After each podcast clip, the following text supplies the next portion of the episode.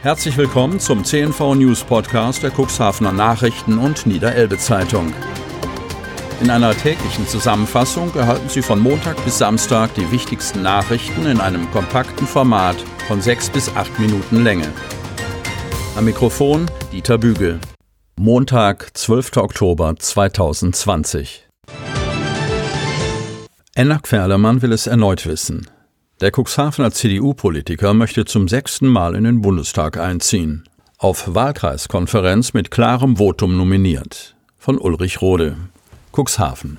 Seit 18 Jahren ist Enna Ferlemann Abgeordneter für die CDU im Bundestag. Fünfmal hat ihn seine Partei als Kandidat für seinen Heimatwahlkreis nominiert. Dass die sechste Nominierung in einer Diskothek stattfinden würde, hätte auch er sich vor einem Jahr wohl noch nicht vorstellen können. Doch in diesen Zeiten sind ungewöhnliche Tagungsorte auch für Parteien mittlerweile zur Routine geworden.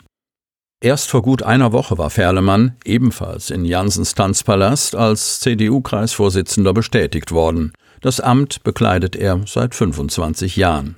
108 stimmberechtigte Mitglieder der Wahlkreisversammlung verteilten sich am Freitagabend in der Großraumdisco zur Kandidatenkür. Die Frage, ob Ferlemann nominiert werden würde, um den Wahlkreis 29 Cuxhaven-Stade II im September des kommenden Jahres für die Union zu sichern, stellte sich nicht. Er hatte keinen Gegenkandidaten. Die Frage war lediglich, welches Ergebnis er einfahren würde, und da ließen die Christdemokraten nichts anbrennen. 103 Ja-Stimmen bei vier Gegenstimmen und einer Enthaltung bedeuten ein Prozentergebnis von 96,3. Großeinsatz im alten Fischereihafen. Fritteusenbrand in einem Restaurant an der Hafenmeile kann gelöscht werden. Historische Fischhallen brannten 1991 schon einmal. Von Jens-Jürgen Potschka. Cuxhaven. Sonntag, 10.07 Uhr. Unzählige Martinshörner sind im Bereich der Innenstadt zu hören. Ein Einsatzwagen nach dem anderen fährt mit Blaulicht von der Hauptfeuerwehrwache in Richtung Hafen. Auch zwei Rettungsfahrzeuge und die Polizei sind im Einsatz.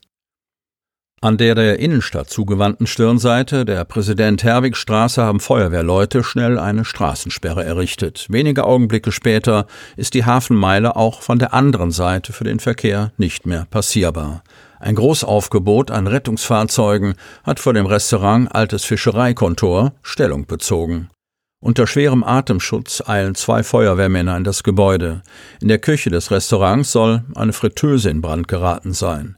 Mitarbeiter des alten Fischereikontors haben zu diesem Zeitpunkt mit einem Pulverlöscher selbst erste Löschversuche unternommen. Der Qualm breitet sich blitzschnell von der Küche in die Gasträume aus, wie Einsatzleiter Timo Eichler gegenüber unserem Medienhaus noch vor Ort berichtet.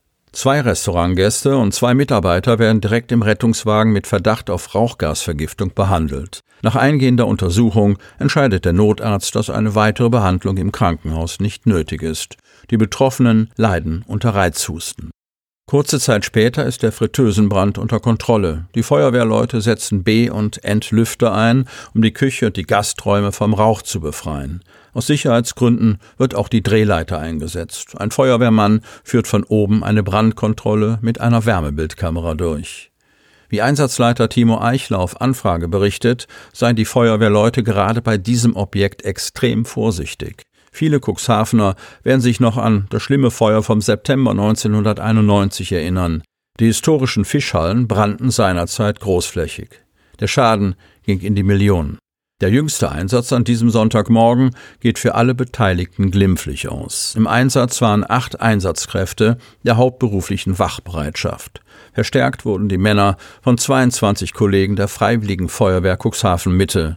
Außerdem waren zwei Rettungsfahrzeuge mit sechs Einsatzkräften inklusive Notarzt sowie die Polizei im Bereich des alten Fischereihafens vor Ort. Apfelalarm auf der Nabu Streuobstwiese. 36 große und kleine Erntehelfer füllen Kisten mit Äpfeln. Von Jens-Jürgen Potschka. Lüdingwort.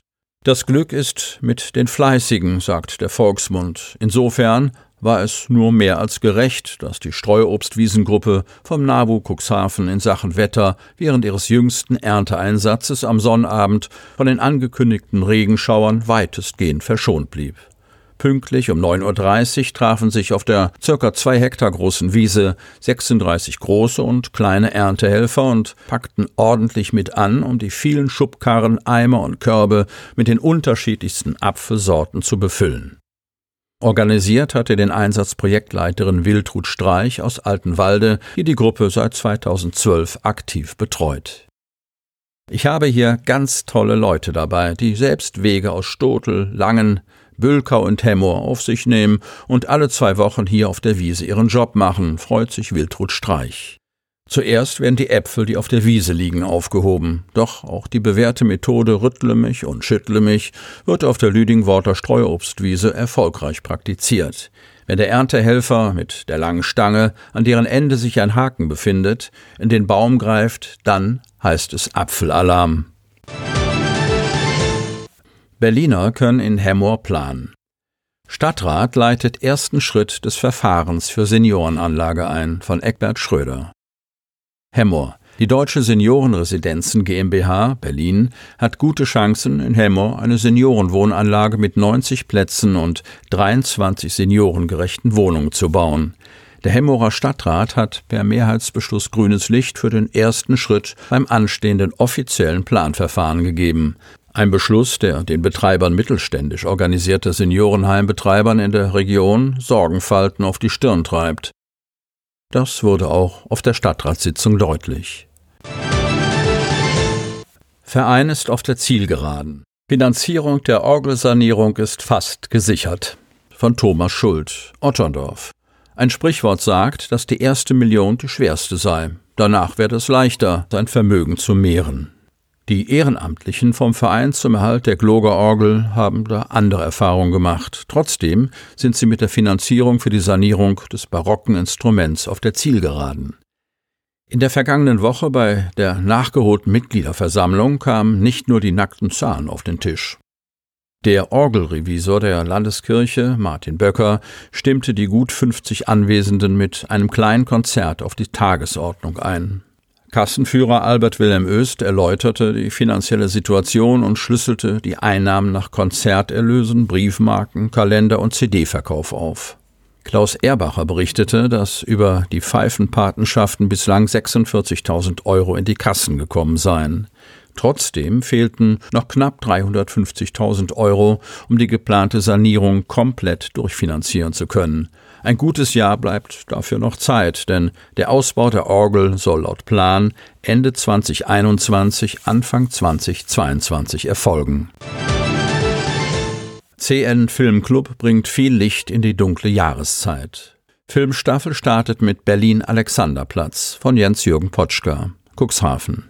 Der Herbst 2020 hält Einzug, die Tage werden kürzer.